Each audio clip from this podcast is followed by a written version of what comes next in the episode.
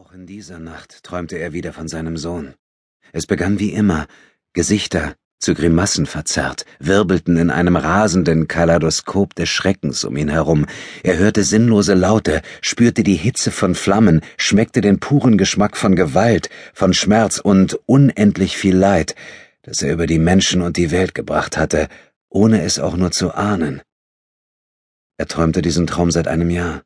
Nicht jede Nacht, nicht einmal regelmäßig, aber doch mit bestürzender Häufigkeit und auch das Wissen, nur einen Traum zu erleiden, nahm diesem rein gar nichts von seinem Schrecken.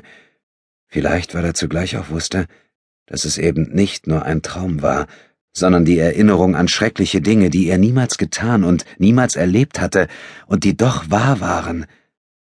Heute jedoch war etwas anders. In dem Traum, den er jetzt träumte, hatte das Schrecken ein Gesicht.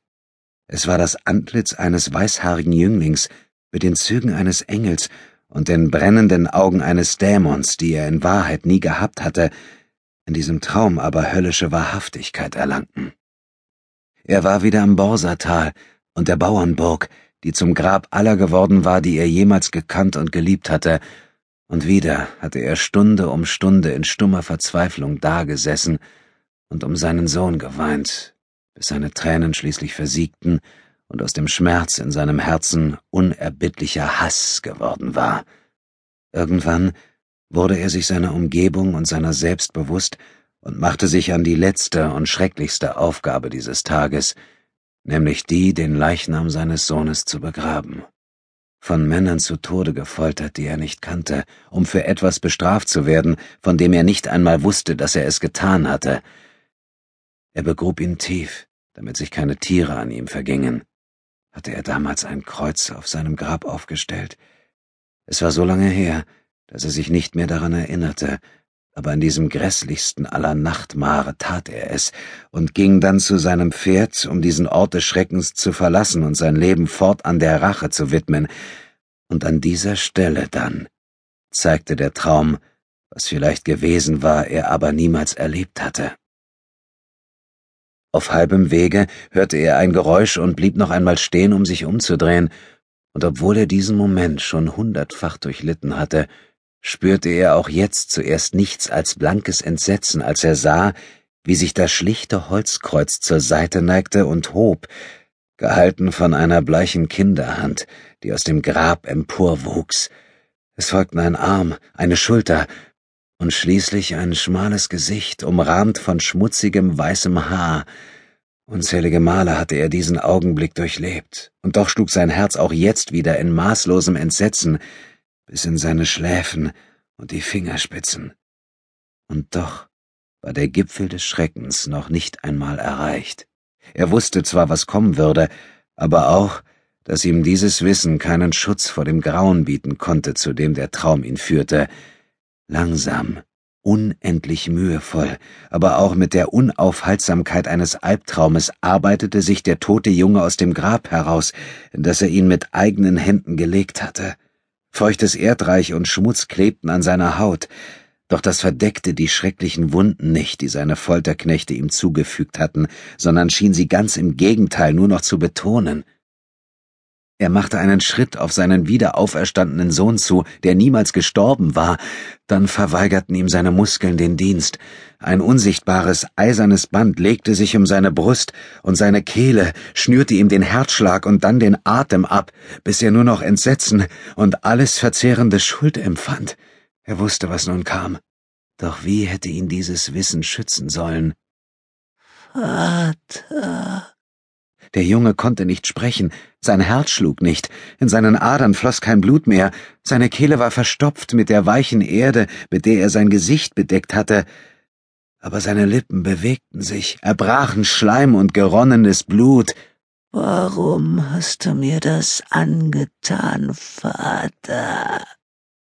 Wie hätte er es denn wissen sollen? Niemand hatte ihn gewarnt, niemand hatte ihn auf das vorbereitet, was kam oder was er war, was sein Sohn war. Er hatte es doch nicht gewusst. Aber wann hätte Unwissenheit jemals Schuld gemildert?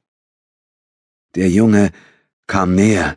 Er wollte herumfahren, schreien, davonlaufen, Doch er war wie gelähmt, sah, wie der Knabe mit dem Gesicht eines mörderischen Engels mit torkelnden Schritten näher kam, eingehüllt in den schrecklichen Odem aus Tod und Zerfall, der unmöglich schon nach so kurzer Zeit entstanden sein konnte und ihm doch schier den Atem nahm. Seine Hand, deren Fingernägel sich lösten und an langen, schleimigen Fäden zu Boden tropften, hielt noch immer das schlichte Holzkreuz umklammert. Grauer Rauch kräuselte sich zwischen seinen Fingern empor, der nach verkohltem Holz und schmelzendem Fleisch und den Qualen tausend verdammter Seelen roch, und nun begann auch das Gesicht des Knaben zu zerfließen, wie eine Maske aus Wachs, die dem Feuer der Hölle zu nahe gekommen war, Warum hast du das getan, Vater? Warum hast du mich? André fuhr mit einem Schrei in die Höhe, registrierte eine Bewegung aus den Augenwinkeln und riss ganz instinktiv den Arm hoch, um sich zu schützen, vielleicht auch um zuzuschlagen. Im letzten Moment noch begriff er seinen Irrtum und hielt im Hieb inne. Trotzdem erklang ein erschrockener Laut, und er spürte, wie sich jemand hastig zurückzog, wenn auch nur ein kleines Stück. Sein Herz raste.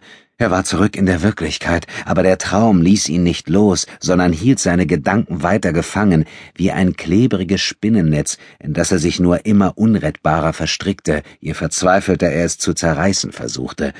Etwas tat sich in ihm auf, ein schwarzer Abgrund, in dem der Albtraum lauerte, um ihn endgültig zu sich hinunterzuziehen, zu verschlingen und vielleicht nie wieder freizugeben. Da waren unsichtbare Augen, die ihn voller Hass anstarrten und André ballte die Hände so heftig zu Fäusten, dass seine Gelenke knackten und es weh tat. Er presste die Augenlider fest zusammen und konzentrierte sich auf ein paar einfache mentale Übungen, um seine Gedanken zu beruhigen und die letzten Spinnwebfäden zu zerreißen. Es half, wenn auch nicht vollständig, nicht einmal annähernd so gut, wie er gehofft hatte. Aber die Augen erloschen, und der Abgrund schloss sich. Langsam. Ist, ist alles in Ordnung, gnädiger Herr? Die Stimme schien aus keiner bestimmten Richtung zu kommen. Er hörte die Worte, aber sie ergaben keinen Sinn. Zitternd setzte er sich auf, zog die Knie an den Leib und fühlte raues Holz im Rücken. Alles drehte sich um ihn, selbst die Dunkelheit, als er die Augen wieder schloss. Er wusste nicht, wo er war. Für einen schrecklichen Moment wusste er nicht einmal, wer er war. Gnädiger Herr? Diesmal erkannte er, woher die Stimme kam, und konnte deutlich die Angst darin hören.